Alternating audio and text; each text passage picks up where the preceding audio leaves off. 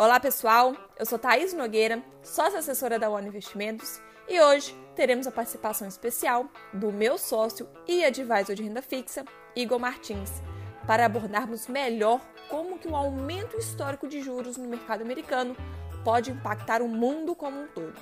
Afinal de contas, estamos falando dos Estados Unidos, uma das maiores potências e que mexe com o mundo inteiro. Então vem com a gente. No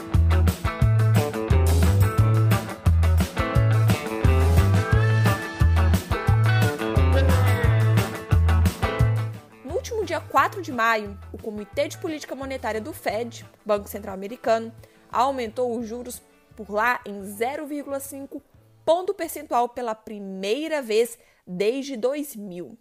E com isso, ela passou a ser de 0,75% a 1% ao ano, se tratando da maior alta em mais de 22 anos. Essa decisão, ela ocorreu em meio à tentativa de conter a inflação por lá, que já está no maior nível em mais de 40 anos. E foi a segunda alta feita pelo Fed desde o início do ciclo de elevação dos juros em março de 2022.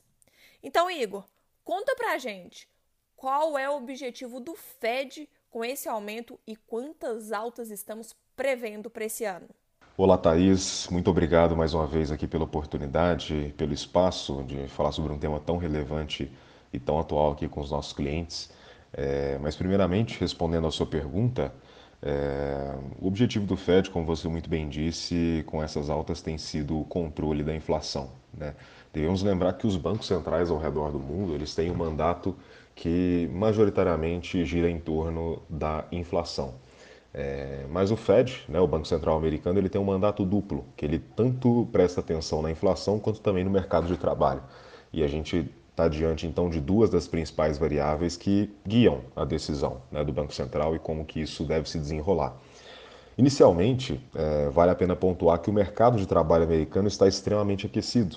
Isso porque o nível de desemprego lá está num nível muito baixo. Estamos próximos aí de bater um recorde de nível de é, desemprego é, mais baixo ainda do que no início da pandemia, se aproximando ali dos 3,6% enquanto no Brasil a gente está girando em torno aí de 11, 12% de, de desemprego. É, e esse é um fator pelo qual a gente vai discutir mais à frente que tem sido muito relevante no debate em relação à inflação. Né?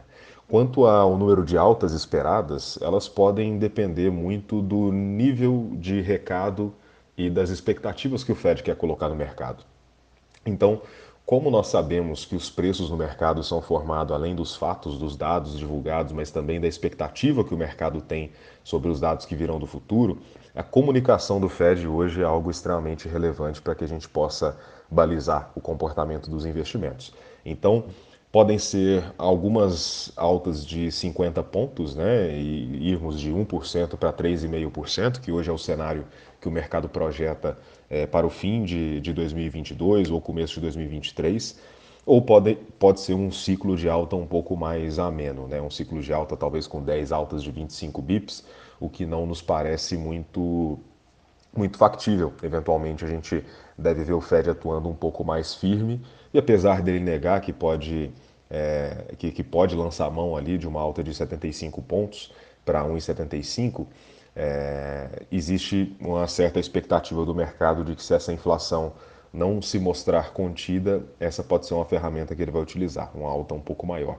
É, então a gente está vivendo um contexto hoje é, bastante complexo, estamos vivendo um contexto onde uma das principais potências do mundo hoje, né, pelo menos que já foi muito grande no passado, que é a Rússia, está em guerra com a Ucrânia, e isso está tendo implicações em toda a cadeia logística e também no custo tanto de energia para a Europa, quanto também é, de, de, inflação no preço dos alimentos, dado que a Ucrânia é um país é, que exporta bastante milho e trigo, é, e ao mesmo tempo que a gente está vivendo um período onde a China está fazendo lockdowns é, em cidades onde elas começam a apresentar o aumento de número de casos. Tudo isso é, se torna elementos, junto com o mercado de trabalho americano extremamente aquecido, ou seja, é, um nível de desemprego baixo né, e uma pressão maior pelo aumento de salários é, dos trabalhadores, é, que pode fazer com que os preços ao redor do mundo continuem apresentando dados não tão otimistas para o investidor.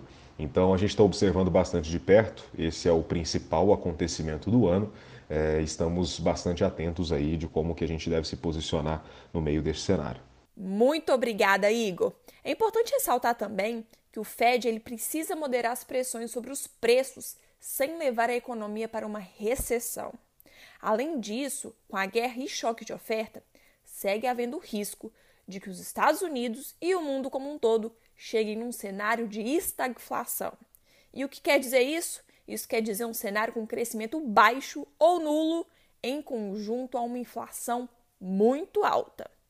E conta pra gente, Igor, qual que é o impacto que isso terá ou teria nos mercados.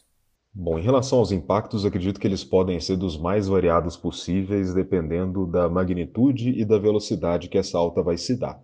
É, e digo isso porque é, o trabalho, né, chego a brincar que o trabalho, nessa sentar na cadeira ali do Banco Central americano, acredito que seja um dos, é, uma das funções mais difíceis que a gente deve ter no mundo, porque você tem pressão de absolutamente todos os lados, tanto do Congresso, é, quanto da própria população.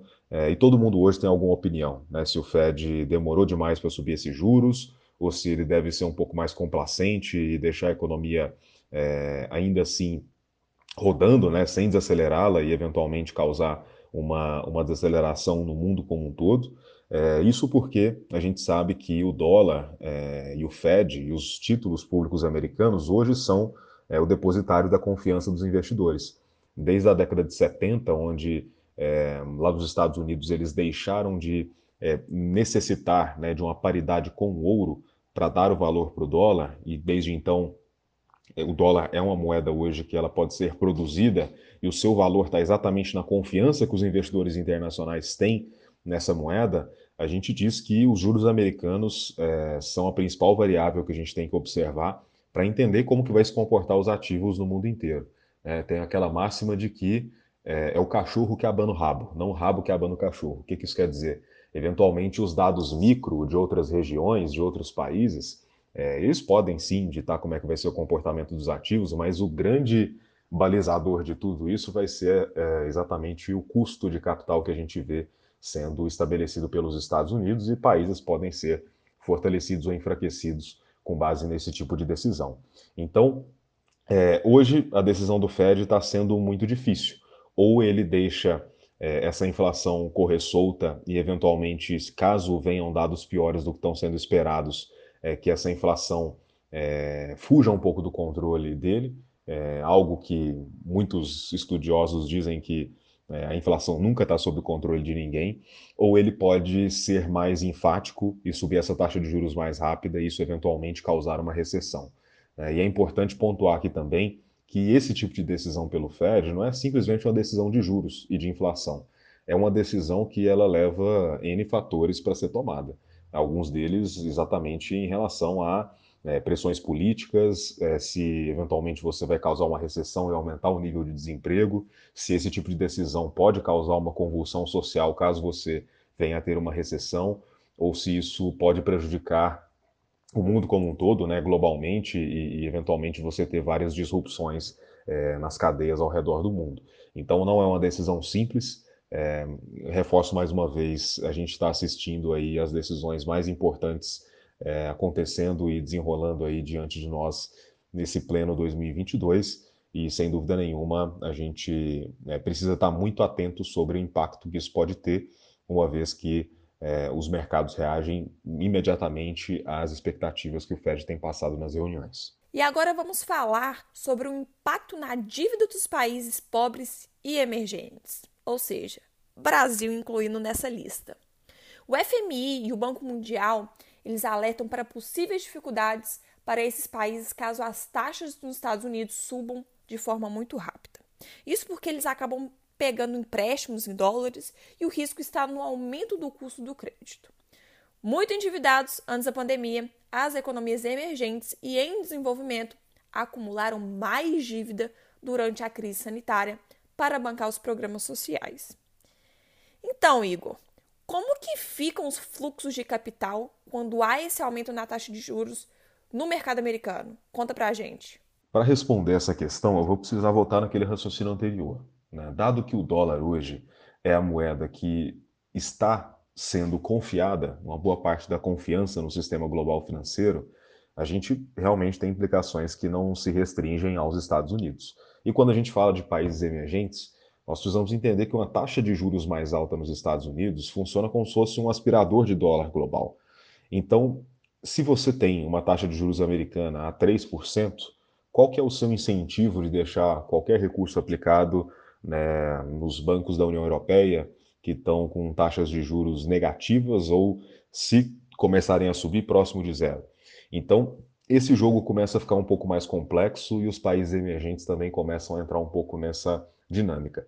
E tanto isso acontece que a gente vê que, no geral, os países emergentes começaram a subir os seus juros antecipadamente aos mercados desenvolvidos. Tanto porque eles não podem se dar ao luxo de deixar as inflações que têm acontecido é, saírem do seu controle. Então, hoje no Brasil, nós já estamos vivendo um período de, de taxa de juros mais elevada que começou alguns meses atrás essa, essa subida é, quanto em outros países emergentes também, né, vizinhos nossos, que têm tomado esse tipo de política para que eles não sejam prejudicados com uma fuga de capital.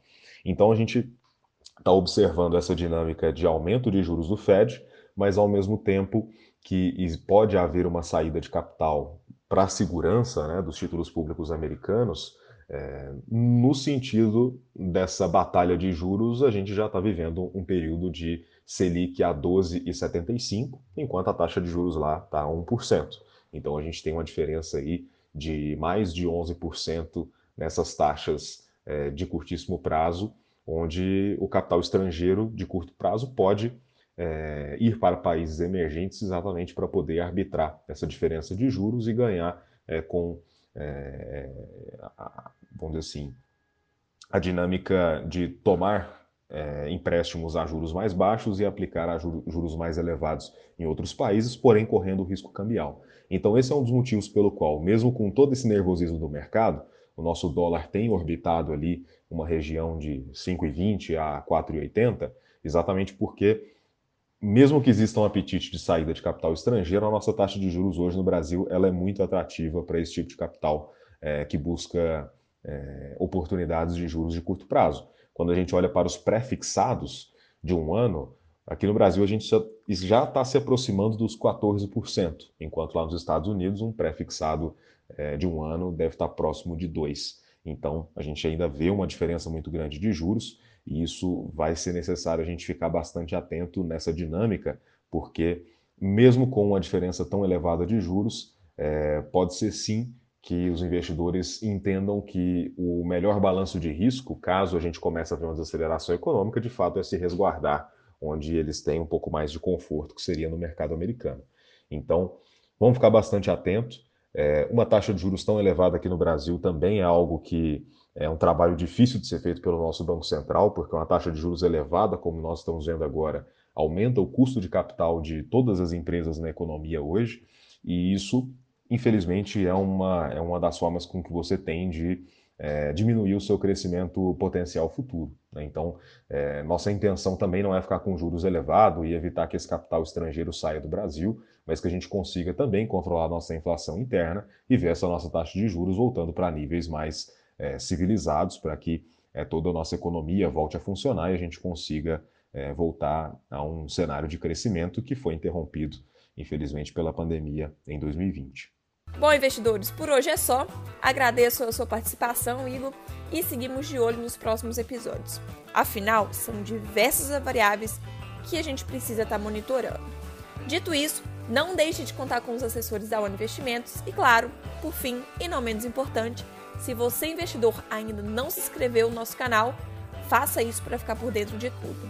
Um abraço e até a próxima!